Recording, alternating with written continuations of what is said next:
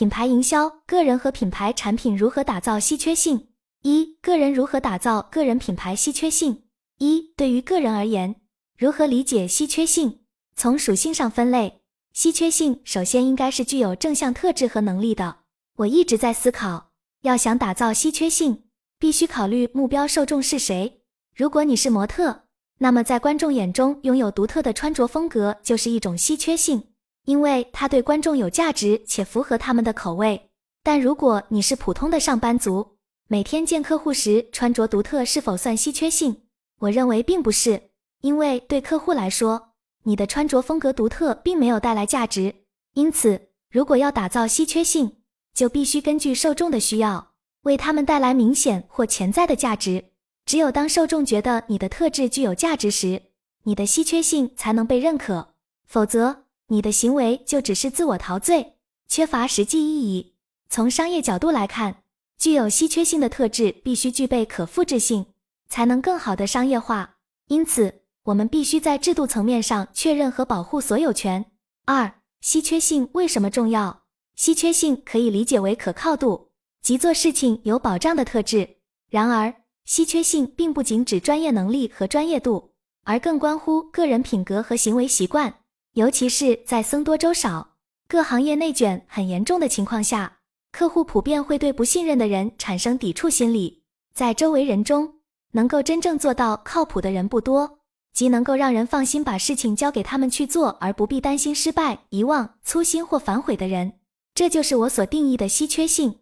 当然，稀缺性也是需要付出代价的，需要养成良好的行为习惯和品格。稀缺性的评价应该由他人来评定。只有当别人主动找你去做事情时，你才算得上是稀缺的人才。在商业领域中，如果你具有稀缺性，甲方就会主动找你，你就会有议价的权利。在涉及到短视频创作时，大多数内容同质化，缺乏独特的风格和网感，这与平台的生态没有太大关系，而是个人的稀缺性决定了是否有人愿意来找你做事情。东方甄选就是一个例子。因为董宇辉具有稀缺性，许多人为了获得他的建议而愿意花费更高的价格购买他推荐的商品。短视频行业中成功的主播都有其独特的特点，尽管这些特点在我们看来可能很平凡，但是他们对应的人群就是他们的忠实粉丝。因此，我们需要以更广阔的视野看待普遍现象，不能带有个人的主观意识去评价。我们的研究重点是用户。平台也是根据用户喜好来运作的。现在大部分活跃在平台上的人，一般能够做到的，都还只是掌握了基本操作，但平台运营的精髓还没有掌握。因此会发现，如果你想跨平台运营，非常难。现在已经越来越趋近于一个短视频时代，像 B 站这样本身做长视频的平台，现在也开始为短视频做推流了，并且近年来我也发现。我们目前主流的视频平台对其他不同平台的视频的容纳度也比较高。三，无论卖什么产品、服务，顾客最讨厌什么样的营销人员？大家平时最讨厌什么类型的营销方式？什么类型的营销人员？比如你有没有直接拉黑过一些人或平台、主播之类的？我相信以下几种情况都是大家比较反感的营销方式：一、死缠烂打；二、电话推销。三纯卖货思维的销售人员，不考虑为客户创造价值。其实大部分销售都是卖货思维，不是为顾客创造价值思维。我会观察一些人的朋友圈，如果我们的价值观相同，我会愿意与他们合作。在我看来，顶级销售是踏雪无痕的，专业型的销售和人情型的销售都有市场，但前提是产品或服务确实存在市场需求的情况下。在现实生活中。赚钱是最现实的，投入更多精力，较大几率能带来的销售增长并不多。然而，价值是由他们所提供的产品或服务来决定的，只是他们提供的价值并不是当前客户所需要的。因此，我并不认为现在的销售员有多现实。我一直认为，销售员的工作就是找到有需求的客户，并把当前产品或服务推销出去。四、如何打造和发挥你的稀缺性品质？其实，我们冷云时尚圈就是一个稀缺社群，大家在这里面难道体会不出来吗？要经营好朋友圈，看看我们如何经营社群，道理一模一样。如果你认为很难找到精准用户，那是因为你还不知道自己的 USP 是什么，也不知道自己的目标群体是谁，以及他们的痛点。USP 就是稀缺性 （Unique Selling Point），将优势发挥到极致，同时这个优势又是市场需要的。但我发现很多人并不知道自己的优势。其实，稀缺这种东西有时候也是时间堆叠出来的。先找出自己擅长、愿意十年八年甚至一辈子都愿意投入和钻研的点。如果跟随大众人云亦云，没有自信，盲从权威，那你就是个复读机，在受众那里跟百度没区别。思考的前提是信息和框架。市场上最好卖的东西，就是只有你或者少数人能提供，且市场上特别需要的产品或服务。从这个定义来讲。就是要发现市场需要、个人优势和能力匹配，制造壁垒。大部分时候，我们的信息和分析框架还不够，所以勤奋和见识就很重要。稀缺性有时候不容易，或许需要从其他维度来突围。冷云博士就思考提出了几个现实的问题，大家可以问问自己：一，你每天平均保持多久的学习时间？不是刷手机，是一本正经看书、上课学习的时间。二，如果用三个关键词描述你周围大多数人是一群什么样的人，你会如何描述？三，你至今去过多少座城市？无论国内外。我们今天谈的是如何，所以要把重点放在如何解决问题的方法论上。这三个问题其实都是方法论。实际上，打造稀缺性的方法论就是前面所说的你付出了多少代价。学习时间不等于结果，但时间是一个基本指标。比如。有的人根本没有投入学习时间，那就基本知道没有在学习。如果连基本时间都没有保障，就不要谈学习效果了。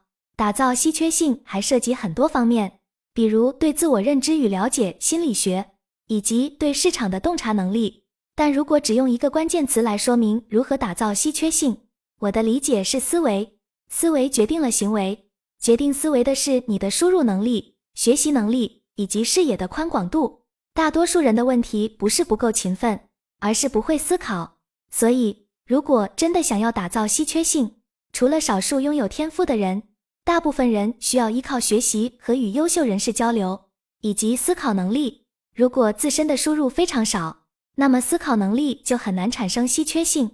要找到适合自己稀缺性发挥价值的地方、公司、行业、区域、渠道。如果你没有找到正确的地方，也无法打造稀缺性。各位现在是否意识到自己的稀缺性是什么？或者你期待自己能有什么稀缺性？每个人的稀缺性在不同的公司或行业中具有不同的价值。我很赞同找到合适的伯乐这一点。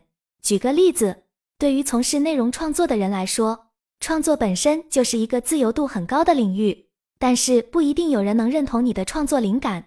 找到欣赏你的人是一种方法，但这不是通用的方法。需要比较好的机遇，因此反过来说，主动寻找伯乐的千里马也很重要，也就是毛遂自荐。对我来说，个人稀缺或品牌稀缺，就是提供与常规群体不同的利他价值。二、品牌产品如何打造稀缺性？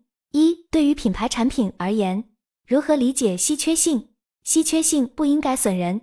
我发现许多人在追求自己的利益时，认为如果必须损害他人。那就只好这么做。他们认为没有其他选择，只有通过牺牲他人才能得到自己想要的好处。以前我也和这些人一样，认为这是应该做的。但是后来我发现这并不是唯一的选择。我不想通过这种方式和途径来得到好处。如果只有这样做才能达到目的，那不管之前我已经为此付出了多少，我都会选择放弃，寻找别的途径，比如不再从事某项工作。不再与某人合作等，但也有一些人信任我的原因是他们发现我是这样的人，我也会因此被人利用。因此，我学会了隐藏这种底线，只要自己知道就好，不要让别人知道我的底线。冷云博士认为这是一个价值观问题，在当今社会，积极的价值观也是一种稀缺性。实际上，损人并不利于自己，但是许多人无法意识到这一点。价值观不正确的人。很难取得长足的进步，尽管他们可能在赚钱方面取得了一定的成功，但这种成功终究是短暂的。实际上，这就是我前面提到的人品。二、品牌产品稀缺性的几层境界。我把品牌稀缺性的几层境界总结如下：一、最高层级，使命、价值观的稀缺性，这块比较虚，主要是企业创业者的价值观。二、中间层级，功能、技术、用户体验的稀缺性，这些是真正能够让用户体验到的。三、较低层级，价格的稀缺性，如何理解不同层级？不知道大家是否了解过胖东来？它是中国零售行业的一个传奇存在。他们的员工一年休假达一百多天，老板主动关闭门店让员工休息，这是最高层级的稀缺性。使命和价值观，使命和价值观是介于虚幻和实际的概念，而像胖东来这样独特的企业，真正能让用户体会到的，则是功能、技术和用户体验的稀缺性。第二层境界是用户体验的稀缺性，我就很喜欢茶颜悦色和海底捞的服务。以茶颜悦色国风奶茶为例。他们的杯子和店铺装修都是非常具有国风特色的，并且茶颜悦色在促销方面也非常有一套。该品牌推出了一杯鲜茶永久求偿权，只要有消费者反映这杯奶茶的水准不如平常喝的好，例如味道太苦或太干等原因，消费者可以走进任意一家茶颜悦色的加盟店，要求服务员重新制作一杯，而且可以无限次换。大家可以亲自到长沙去尝试。三。品牌产品如何打造稀缺性？如果你要创立自己的品牌，你会怎么做？我认为以茶颜悦色为例，首先他们的产品味道得到了很多人的认可。除此之外，在确保产品价值最大化的同时，他们也打出了其他营销点，例如只在有限的地区开设分店，或者只在一周内开放一天等等。这也引起了人们的好奇心。从市场调研、售前到售后。每个重要环节都需要考虑到，然后拆分出更多细节点，将每个点与自己的优势进行匹配，匹配出的差异化点就可以提升到稀缺性。对于任何产品和服务来说，这都是本来就应该做好的。但要做出稀缺性，还需要从其他维度突围，例如自身特点。从用户角度出发，我们需要了解他们何时会有这个需求，并考虑竞品分析。找出自己和其他品牌之间的差距和优势点，并不断进行复盘。此外，除了产品和服务，创业者需要打破思维定式。虽然稀缺性很重要，但最根本的还是要抓好。例如，餐饮业要以口味为重点，口感占据了大多数人的心。一旦口感占据了市场，就可以考虑其他吸引人的路线。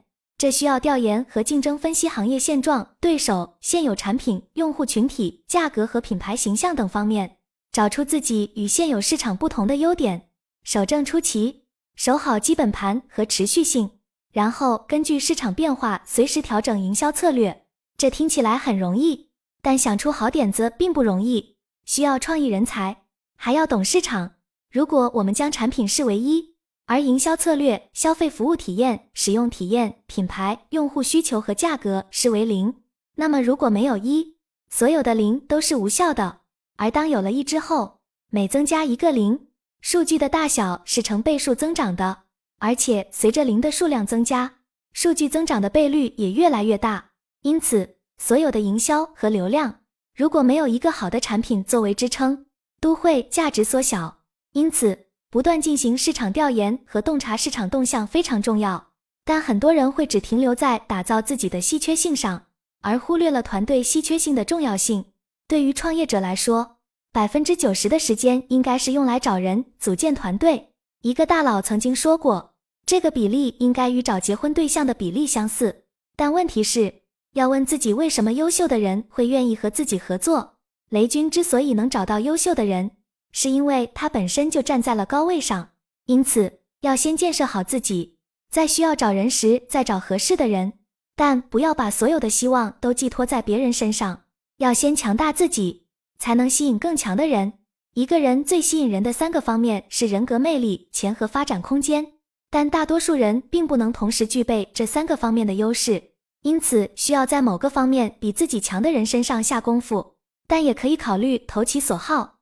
了解他们的需求点，找到自己能满足的目标，然后寻求合作，但要注意度，要比自己强，但是自己能够得着。如果完全够不着的人，就先养着，等到自己再上一个阶段的时候再去找。团队中的人也是不断升级换代的。另外，根据我的经验，对于大型创业来说，创始人一定不能直接负责具体事务，因为每个人的精力都是有限的。如果陷入具体事务的操作，将会导致没有精力去做未来的决策和掌控。但是创始人需要参与核心事务，这个在大型创业中是这样的。但是对于我们大多数人来说，我们都是小型的，甚至是微型的，就不能完全陷入这样的思维。具体跟体量和阶段都有细分。比如我们的面料公司为什么一直做不了很大？除了跟客户群体有关系以外，很大原因是我把精力都投入到研发中。而忘记了如何适应市场。对于像内容创业这样的初创公司，最初都是一个人开始，必须得所有事情都自己干。初具规模之后，才开始有小团队。等做大了之后，才开始阿米巴。